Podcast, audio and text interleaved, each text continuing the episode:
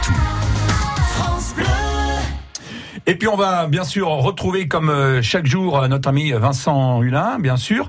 France Bleu Poitou est partenaire, vous le savez, euh, de la première édition de l'Urban Trail de Poitiers ce samedi 29 juin. Et bien à cette occasion, Vincent Hulin et Patrick Citeau nous racontent l'histoire de Poitiers à travers les grands monuments que les participants vont découvrir sur leur parcours. Le sixième épisode avec la statue de Notre-Dame, les Dunes. Bonjour Patrick. Bonjour Vincent. Alors on vient de s'avaler plus d'une centaine de marches pour regagner ce fameux belvédère et donc là, on va trouver un point d'eau et surtout une superbe vue. Et oui, c'est en effet un des plus beaux points de vue sur Poitiers. Euh, d'ici, on peut voir une large partie euh, de la ville. À deux pas de ce belvédère, la statue de Notre-Dame des Dunes domine la ville depuis 1876. Alors, qui a décidé de son implantation? C'est le cardinal Pi, évêque de Poitiers, qui ordonne sa construction. Cette vierge, avec son enfant et son bras tendu, a été implantée dans un contexte politique tendu, lui aussi, vous allez voir. Après la défaite de Napoléon III contre la Prusse à Sedan en 1870, la France entre dans une grande période d'incertitude. Alors le pays est divisé en deux.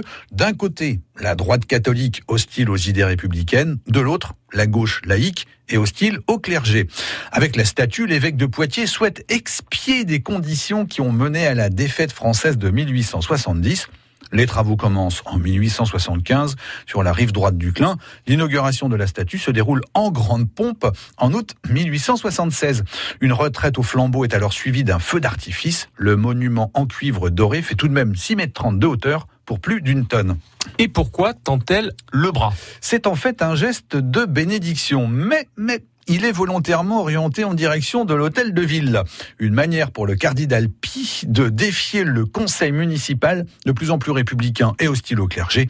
Le cardinal est en effet un farouche opposant des principes de la Révolution française et des idées libérales de la Troisième République. La statue reste ainsi comme un témoignage de cette période quelque peu mouvementée. Et donc voilà pour cette fameuse statue de Notre-Dame des Dunes. Demain, un autre rendez-vous dans un autre lieu bien prisé des Poids-de-Vin. Tout à fait, un lieu qui n'a rien à voir puisque nous irons à l'îlot Tison, Vincent. À demain. À demain.